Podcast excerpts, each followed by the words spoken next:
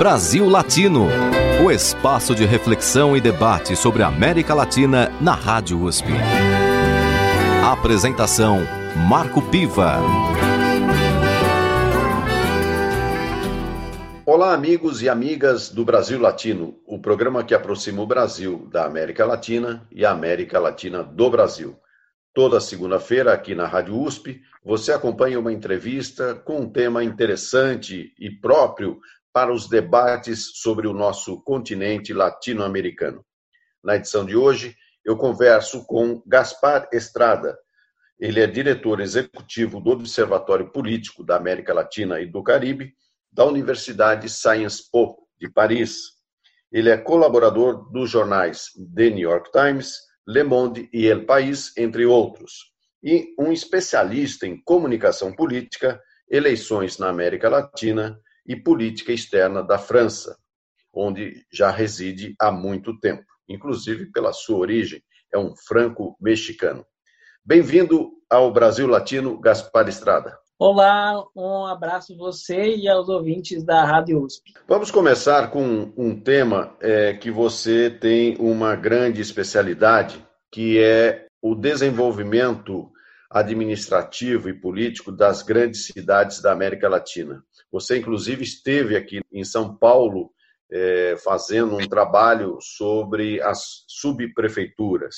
Como é que você vê hoje é, o desenvolvimento das grandes metrópoles latino-americanas? Bom, as grandes metrópoles latino-americanas estão realmente no meio do furacão por causa da pandemia. A América Latina é a região, a região mais urbanizada do mundo e onde se concentram, na verdade, todas as desigualdades que existem na, na região, que é a mais desigual também, e, portanto, é lá onde é, existe todas estas tensões ligadas à, à pandemia, a falta de acesso aos serviços públicos, a medicamentos, a problemas de transporte, problemas de urbanismo, problemas de moradia. Então, desse ponto de vista, são as prefeituras que realmente estão no contato com o cidadão direto que eh, estão mais presentes no dia a dia do cidadão e onde estão os maiores problemas. Então, é claro que, eh, historicamente, sempre foram as prefeituras que, que, que têm esta dificuldade, mas agora, com a pandemia, é, isto está se reforçando ainda mais. Então, é por isso que a importância do poder local na América Latina é um poder fundamental e, sobretudo, nas grandes metrópoles da região. Você fez um trabalho específico aqui em São Paulo é, em relação às subprefeituras. Qual é o papel da descentralização administrativa numa administração municipal? Bom, eu acho que é, depende do tamanho, né? E a América Latina tem grandes metrópoles onde que, que de fato são pequenos estados, né? é, ou seja, a cidade do México é, tem mais de 8 milhões de habitantes, é, o que é muita coisa. É, São Paulo também são, é um estado em si, a cidade de São Paulo. Então, nesses casos assim de cidades de metrópoles desse porte, é claro que é importante você ter uma, uma descentralização é, para você poder estar mais próximo das necessidades da população, entender quais são as suas demandas. É, houve um período, uma época, onde havia orçamentos participativos, foi o caso de São Paulo, é, e é claro que, que, que, é importante você ter essa descentralização para você permitir a, a, a, descentralização da tomada de decisão e também prestação de contas, né? Porque é, é verdade que existe é, uma Câmara de Vereadores ao nível municipal, que é o caso de São Paulo, também existem outras cidades latino-americanas. No entanto, é, como as cidades são tão grandes, às vezes os problemas ficam muito macro, ou seja, no aspecto macro. E, e muitas vezes os, os, cidadãos eles gostariam ter os seus problemas, seus pleitos atendidos, mas no nível local. E, e, e desse ponto de vista, o fato de você não ter instâncias de mediação ao nível submunicipal é uma carência na América Latina é, que existe em São Paulo, mas que existe em outras cidades, não é um caso exclusivo de São Paulo. Então é por isso que eu acho que a descentralização administrativa e, sobretudo, a criação de órgãos de fiscalização e controle é, cidadãos no âmbito inframunicipal é uma tarefa ainda pendente na, na América Latina. A concentração urbana na América Latina tem provocado diferentes problemas. É, um deles, sem dúvida nenhuma, é a questão da violência. É, em alguns locais, em algumas cidades, a violência se tornou um grave problema para o trânsito, a mobilidade das pessoas e a sua própria garantia de vida. No cenário latino-americano atual, como é que você vê essa questão da violência? É uma, um problema de políticas públicas imprescindível que as autoridades devem atender é, com urgência. Agora, muitas vezes, não são só os poderes locais que têm a competência institucional para lidar esse problema, é, agora, é, e também por outro lado, é, as soluções também vêm muitas vezes do plano nacional, da, da política é, pública que é implementada pelos governos nacionais. No entanto, é, os poderes locais têm uma tarefa fundamental é, de atenção à violência e de tentar diminuir a violência. Então, é claro que para isso é preciso dinheiro, é preciso formação, tanto no aspecto da repressão, quer dizer, do equipamento das polícias, do funcionamento das polícias, da inteligência policial, mas, por outro lado, também a prevenção. E se você não trabalha com esses dois eixos, é, é claro que muitas vezes você, você, as políticas públicas que são só repressivas, podem conduzir a você aumentar a, a violência, afinal. Quando você é, por exemplo, em São Paulo, eu me lembro muito bem que um problema que existe há muito tempo é a famosa Cracolândia, né?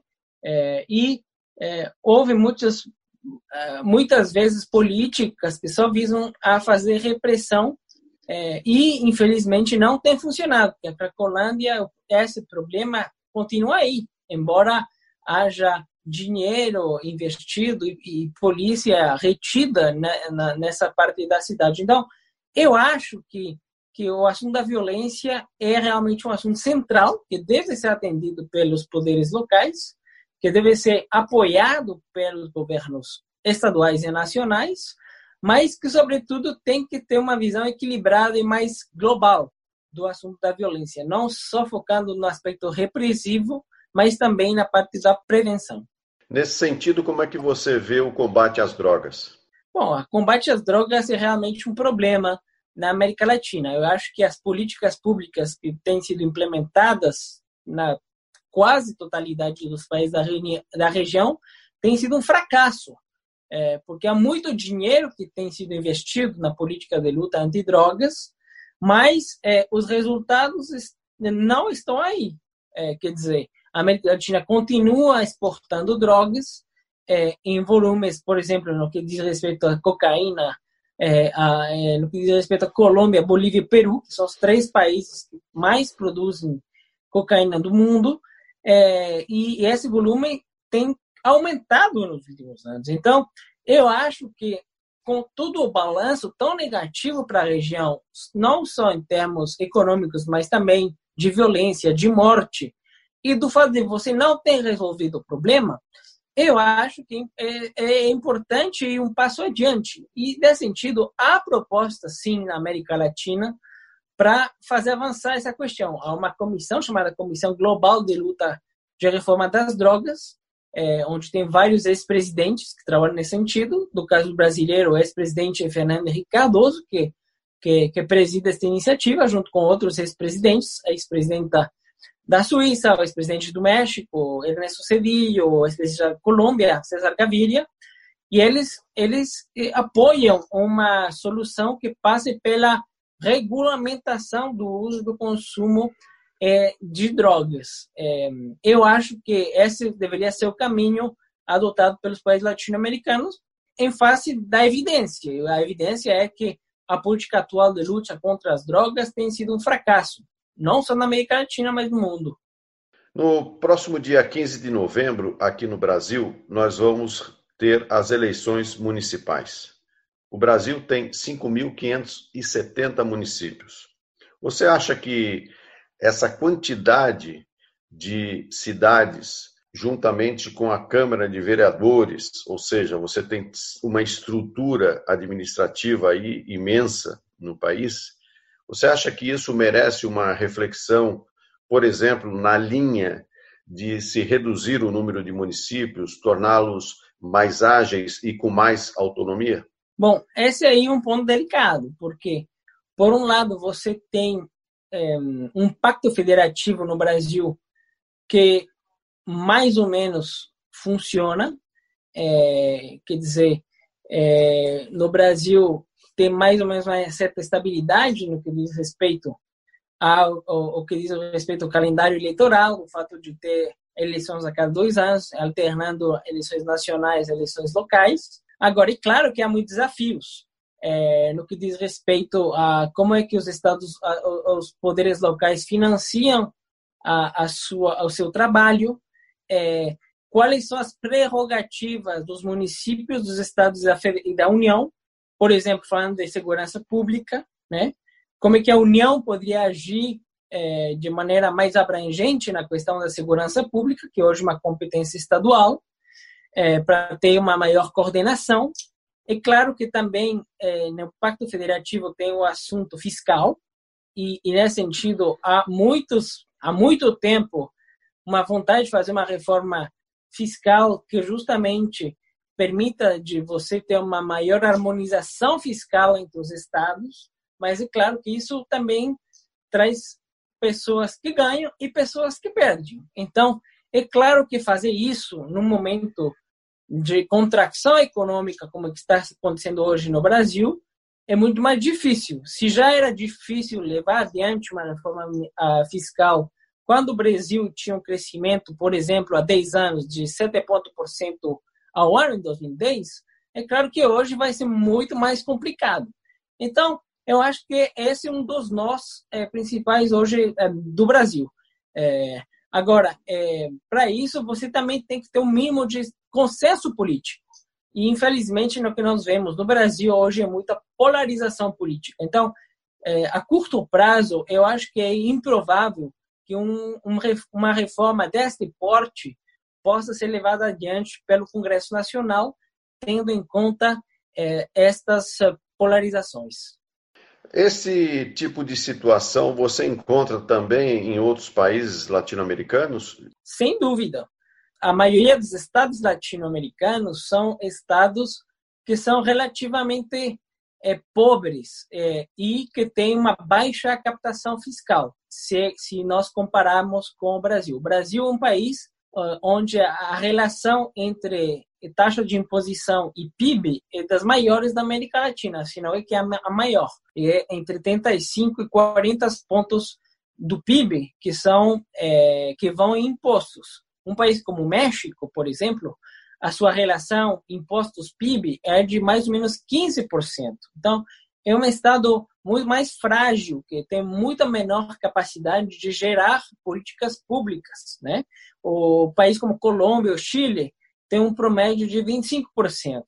Então, é, nesses casos, a situação é, fiscal e de rearranjo federativo é ainda mais problemática, porque tem menos dinheiro no orçamento. Então, a disputa pelo orçamento é ainda maior.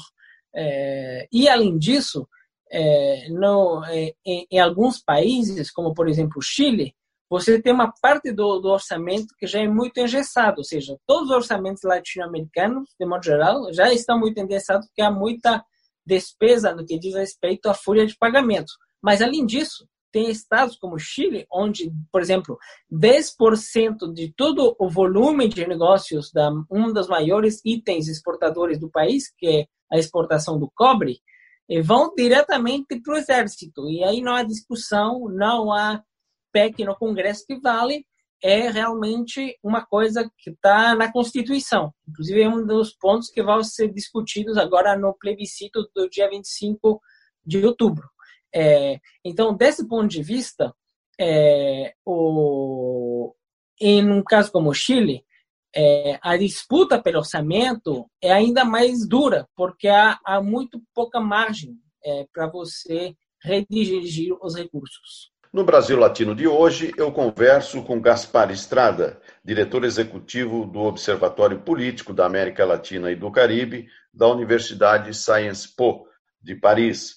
Ele é colaborador dos jornais The New York Times, Le Monde e El País especialista em comunicação política, eleições latino-americanas, política externa da França e também conhecedor das necessidades administrativas e políticas das metrópoles da América Latina. Vamos ouvir a cantora argentina Mercedes Sosa. Com ela, Solo pido a Dios. Brasil Latino. Todo junto, por favor. Gracias, muchas gracias.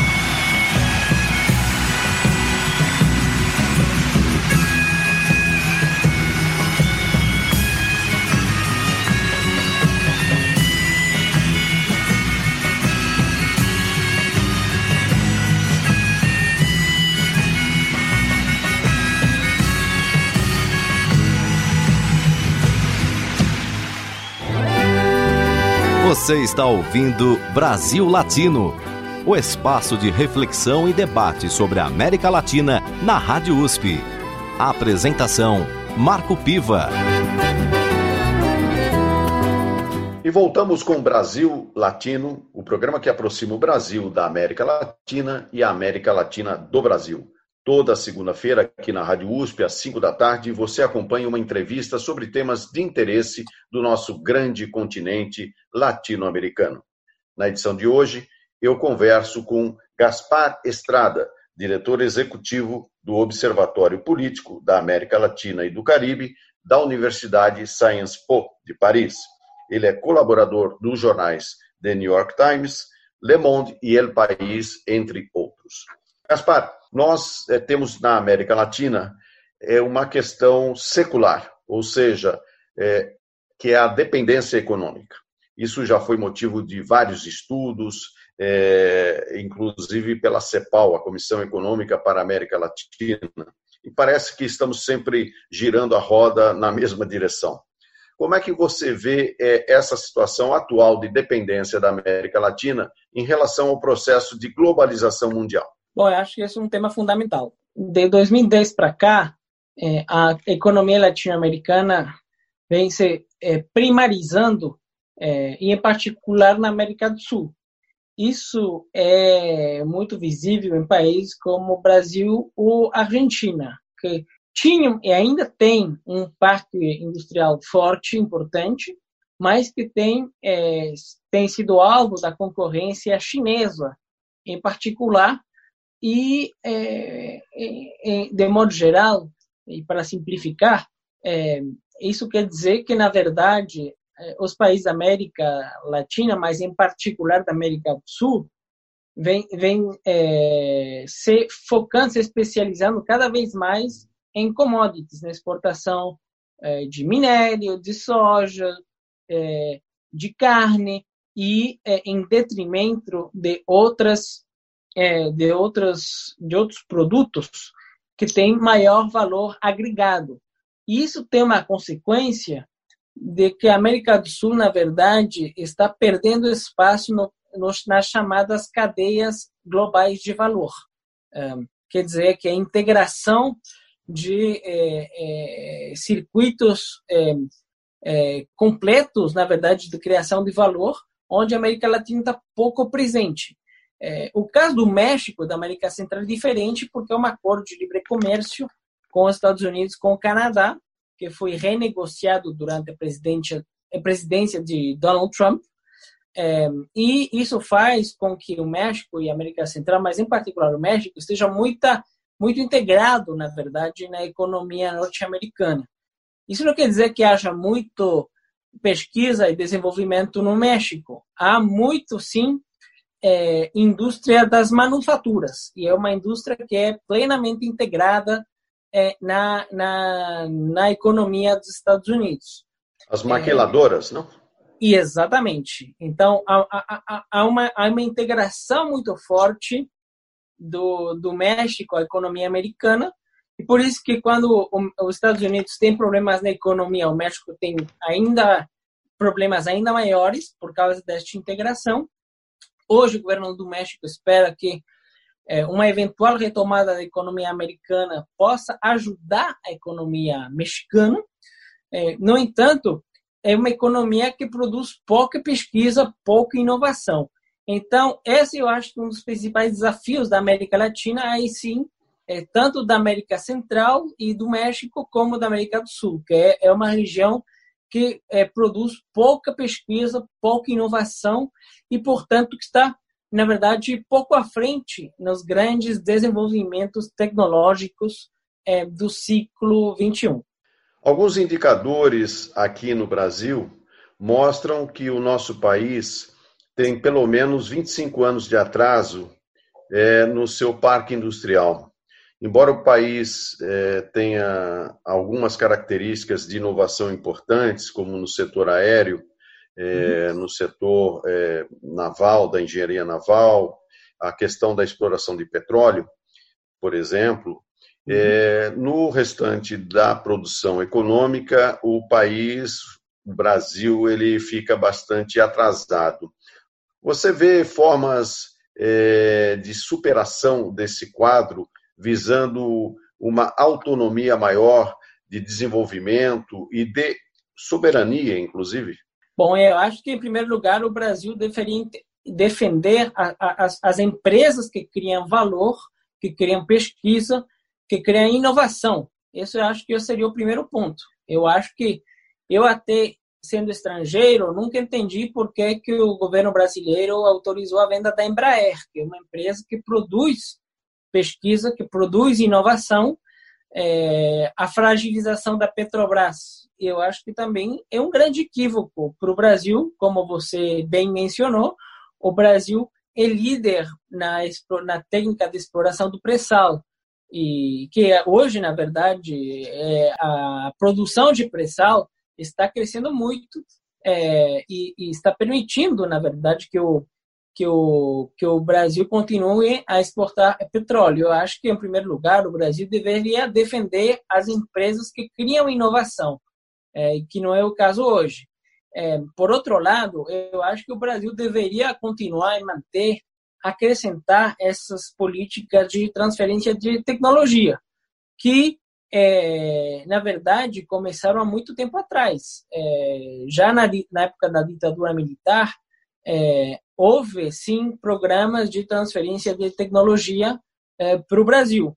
É, depois, houve outros governos, é, onde, por exemplo, houve também pesquisa no campo da saúde. Eu penso na época do PSDB no poder e nos genéricos, onde o Brasil esteve realmente muito atuante nessa área de pesquisa sobre AIDS. É, depois dos governos é, Lula, e, em particular Dilma depois, mas em particular Lula, houve, por exemplo, o programa de caças, né, que agora está é, tornando-se realidade, e também a, a, o ProSub, que é, na verdade, a construção de submarinos. Então, nesses aspectos centrais para um país, eu acho que o Brasil, de modo geral, tem, tem feito a coisa certa, seja em governos de esquerda, de direita, eh, democráticos ou não. Agora, eu acho que tenho perguntas e dúvidas sobre se esse tipo de política vai ser mantida pelo governo atual. A Amazônia tem sido objeto de debate mundial. As queimadas que estamos presenciando, e agora inclusive no Pantanal, trazem uma preocupação planetária. A Amazônia é uma região que abrange vários países latino-americanos. É, como é que você está vendo essa questão do meio ambiente na América Latina? Bom, eu vejo isso com muita preocupação. Muita preocupação porque, de modo geral, há na América Latina uma ideia de que é, a, a, o meio ambiente é uma variável que, na verdade, pode ser sacrificada para permitir o desenvolvimento econômico isso em governos de esquerda como de direita. A preocupação ambiental, embora seja crescente, é, ainda é, ainda é, enfrenta muita resistência de parte de poderes públicos e, em particular, dos poderes locais. É, muitas vezes porque tem esse sistema de royalties que, na verdade, cria um incentivo para os poderes locais manter manterem esses programas de exploração do meio ambiente e, e isso, claro, cria às vezes é, fricções com as populações é, no âmbito local, né? É, as populações que sofrem as consequências destas destas é, políticas de exploração do meio ambiente. Agora, eu sim estou preocupado com a América Latina, mas estou muito preocupado com o caso do Brasil, é, com outros casos também do Peru, do, da Bolívia, que compartilham a floresta amazônica, a Amazônia. Porque, no caso do Brasil, é, o Brasil tinha realmente or, or, organismos e uma política é, de é, combate à, à, à queimada da, da floresta e de exploração ilegal. Embora, às vezes, isso não era tão bem é, aplicado. No entanto, desde os anos, eu diria desde o governo Collor é, de Mello, é, houve sim no Brasil uma vontade de criar políticas públicas é, de defesa do meio ambiente, é, no plano externo, mas também na atuação internacional do Brasil.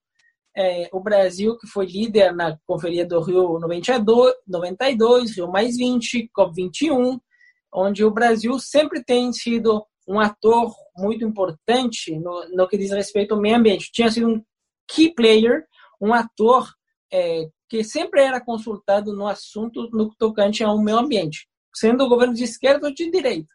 Hoje, tudo isso está sendo desmontado. Então, é claro que, para mim, isso cria uma grande preocupação e isso está criando uma grande preocupação no mundo, é, inclusive de pessoas que, a princípio, não seriam muito é, afins a fazer um, coisas coletivas, como, por exemplo, o setor financeiro. Eu ah, houve alguns meses atrás uma, uma, uma, um manifesto de fundos de investimento criticando o governo federal brasileiro e dizendo que se o governo federal não mudar suas políticas, esses fundos de investimentos não investiriam mais na, na, no Brasil. Isso é inédito na comunidade financeira internacional, mas também esta medida do ineditismo ligado à devastação do, do meio ambiente é, e da permissão que é dada às pessoas que fazem isso pelo governo, que isso é realmente uma novidade. No Brasil Latino de hoje, eu converso com Gaspar Estrada, diretor executivo do Observatório Político da América Latina e do Caribe da Universidade Sciences Po, de Paris. Ele é colaborador dos jornais The New York Times, Le Monde e El País, entre outros, e é um pesquisador de comunicação política, eleições latino-americanas e política externa da França, que, aliás, vai ser o tema no próximo bloco. Nós vamos agora tocar uma música mexicana de um grande artista muito conhecido no México, que é o Vicente Fernandes. Vamos ouvir Em La Cárcel de Tu Adiós.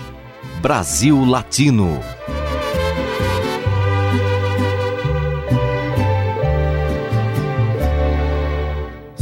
tú ya no me quieres, vida mía. Arráncame de un golpe el corazón. Evítate toditas las mentiras. Entiérrame el puñal de tu traición.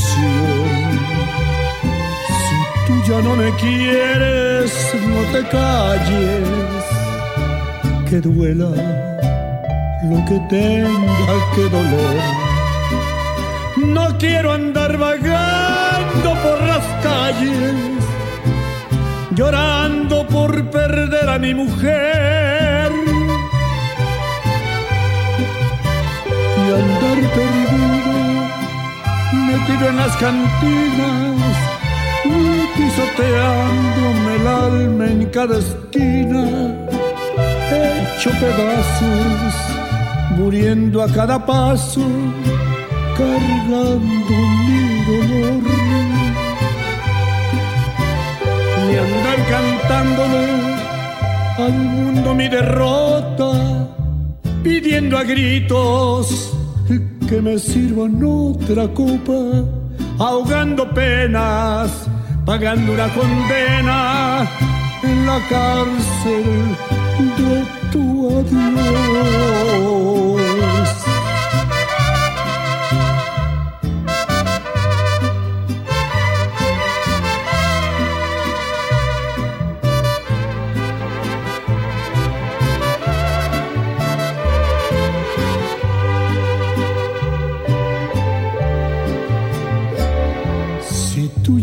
Quieres, vete lejos.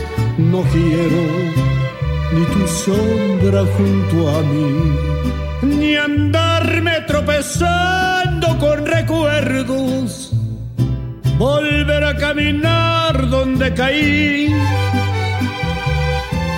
Si tú ya no me quieres, dilo a gritos, que el mundo entero sepa de una vez. No quiero que la gente me pregunte. No quiero hablar de ti ni del ayer. Y andar perdido, metido en las cantinas, pisoteándome el alma en cada esquina, hecho pedazos, muriendo a cada paso, cargando mi dolor.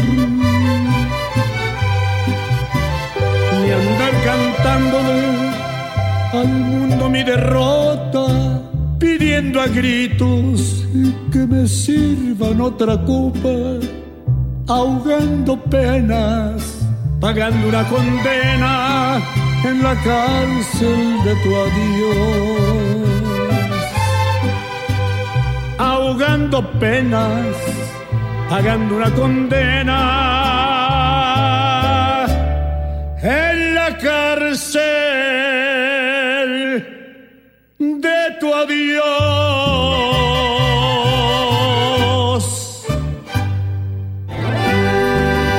Você está ouvindo Brasil Latino, o espaço de reflexão e debate sobre a América Latina na Rádio USP.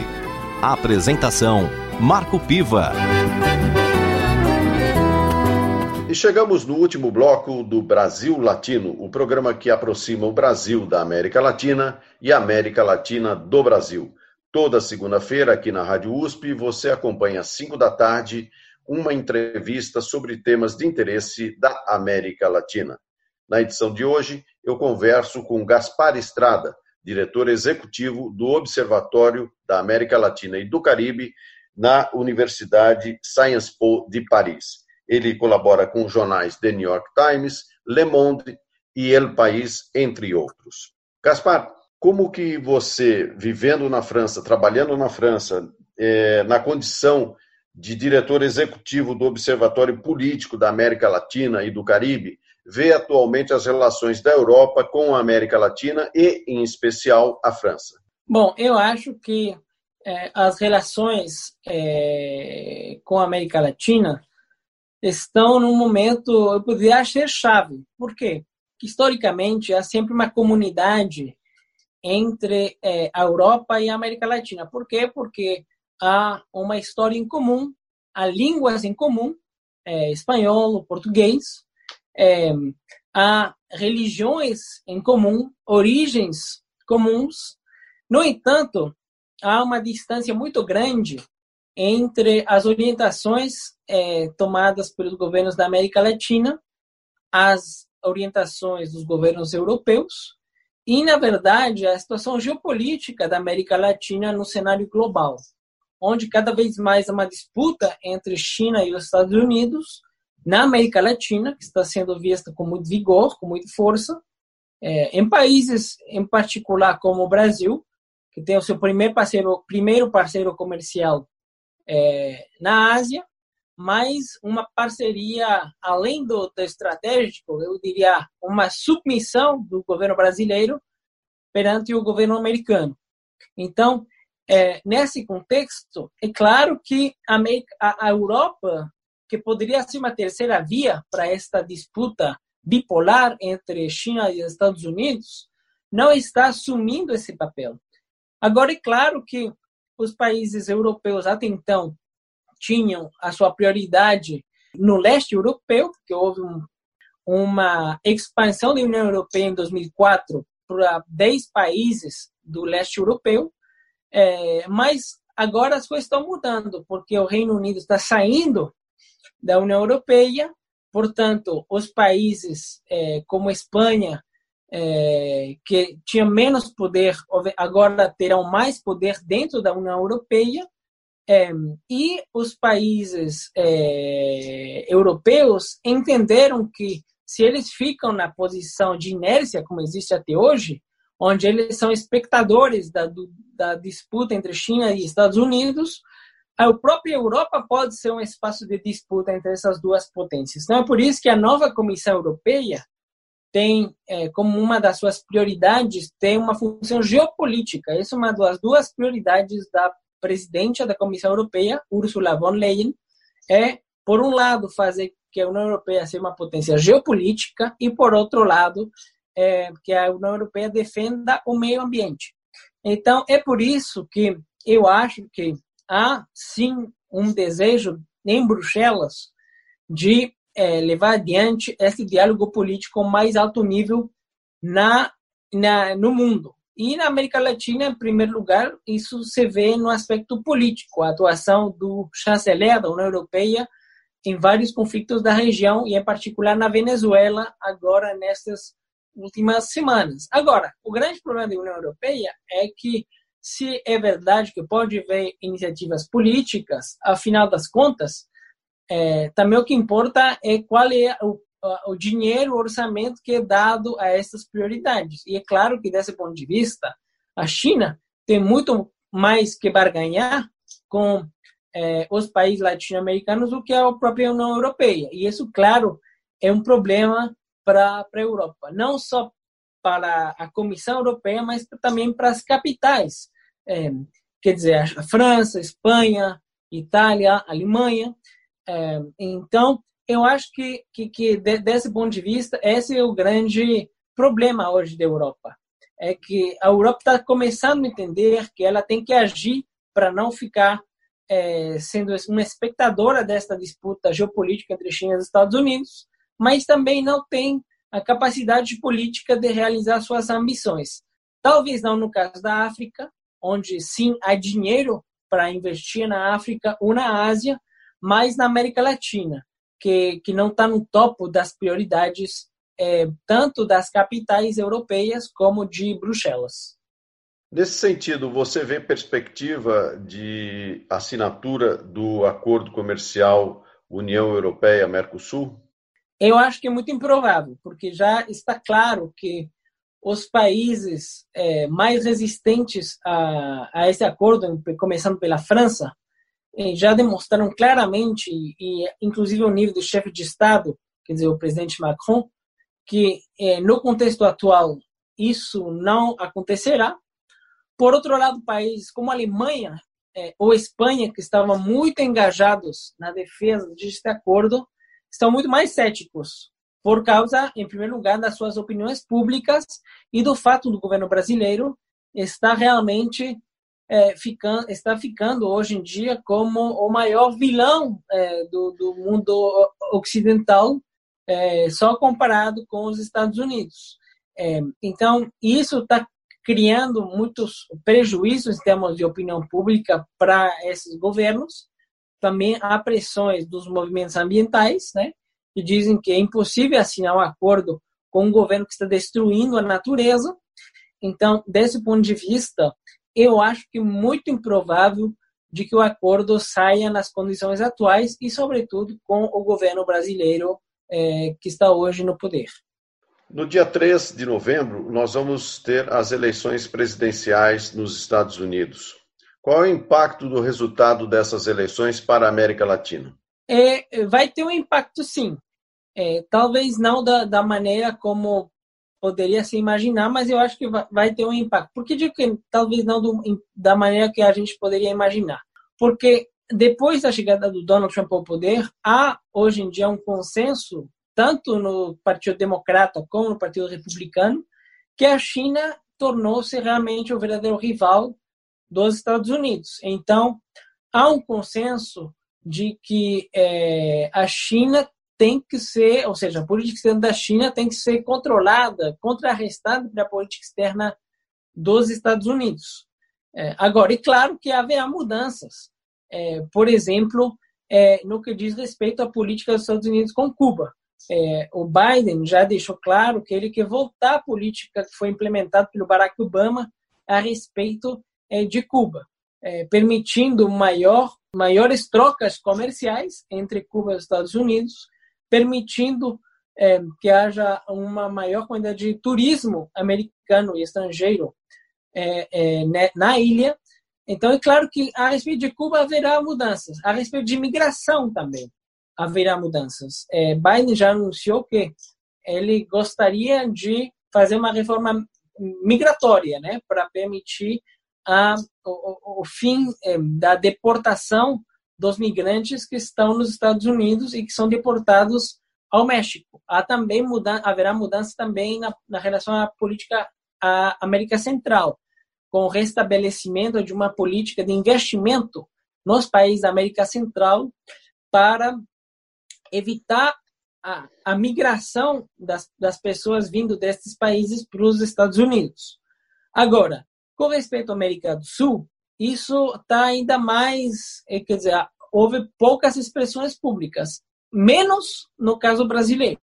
No primeiro debate entre Biden e Donald Trump, é, o candidato democrata Joe Biden deixou claro que se o Brasil é, não terminar com esta este apoio ao desmatamento, este apoio à destruição do meio ambiente, é, poderão se haver consequências no plano comercial é, para o Brasil.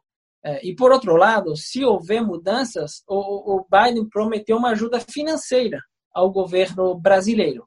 Então, é claro que o Brasil está no radar do, do, do, candidato democrata. Inclusive, o Brasil foi o único país, e esse foi o único assunto de política externa que foi abordado no primeiro debate.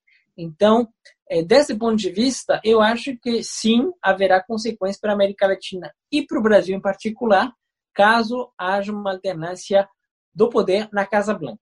Gaspar, uma última pergunta.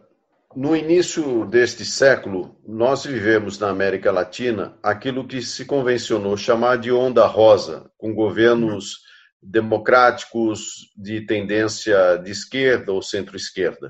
Depois, é, isto foi, é, de alguma forma, mudando e atualmente nós temos, digamos, uma tendência mais conservadora, com expressões até de extrema-direita em alguns países, como aqui no Brasil acaba se falando. Você vê que a democracia na América Latina, que já não é tão madura, ela possa estar correndo riscos com essa conjuntura atual? Sem dúvida alguma. Na verdade, em vários países da América Latina há alguns anos é, regressões democráticas, onde é, alguns dos avanços que tinham sido conquistados nas décadas passadas é, passaram a ser revertidas é, pelo pelo crescimento de tentações e de programas cada vez mais autoritários.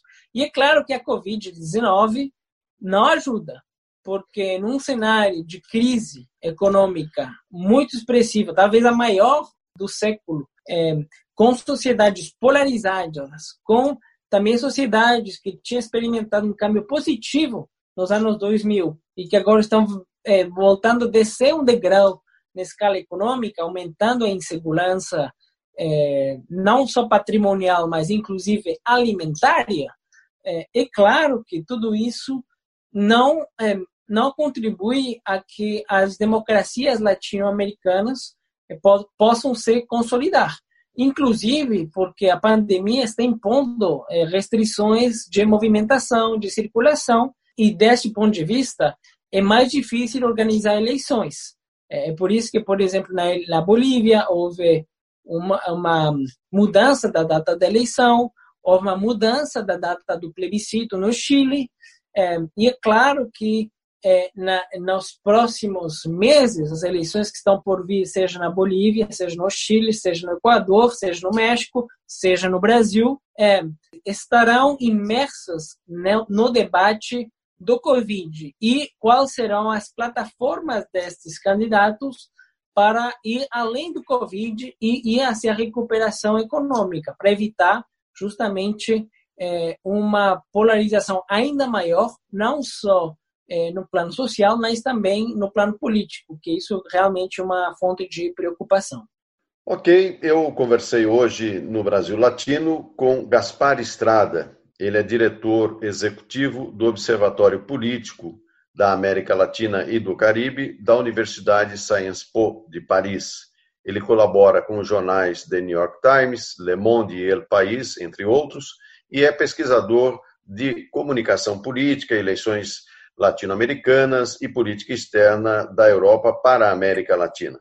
Agradeço muito a sua participação no Brasil Latino, Gaspar Estrada. Obrigado a você e aos ouvintes da Rádio USP. Terminamos por aqui mais uma edição do Brasil Latino, que vai ao ar toda segunda-feira, às 5 da tarde, pela Rádio USP FM 93,7 São Paulo e 107,9 em Ribeirão Preto. Nosso programa tem a produção de áudio de Benê Ribeiro, produção de Alexandre Veiga, assistente de produção Ítalo Piva e curadoria musical Carlinhos Antunes. Você pode ouvir todas as edições do Brasil Latino em formato de podcast em soundcloud.com brlatino e também nas principais plataformas de áudio. Acompanhe conteúdos exclusivos na nossa página no Facebook. Basta procurar por Brasil Latino. E se quiser falar com a gente, escreva para ouvinte@usp.br, repetindo ouvinte@usp.br. O Brasil Latino fica por aqui e eu espero sua audiência em nossa próxima edição. Vamos ouvir uma música muito popular e característica do México. Quizás, quizás, quizás. Um abraço latino-americano e até lá. Brasil Latino.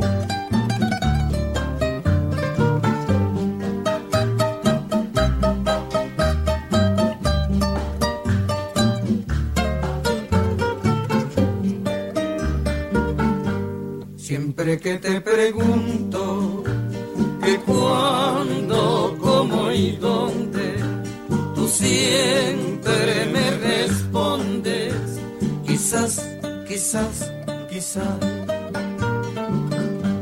Y así pasan los días y yo ahí desesperando y tú, tú, tú contestando, quizás, quizás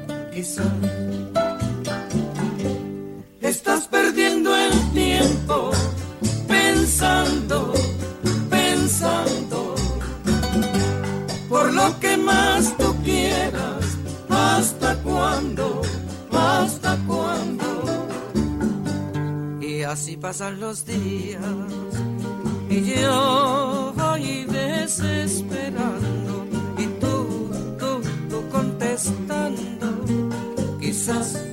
quizás, quizás.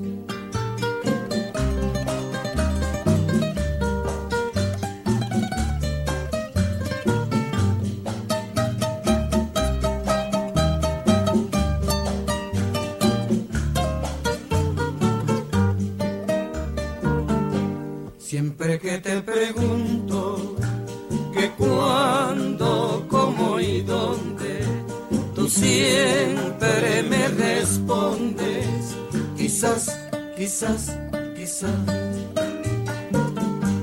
Y así pasan los días y yo voy desesperando y tú, tú, tú contestando, quizás, quizás, quizás.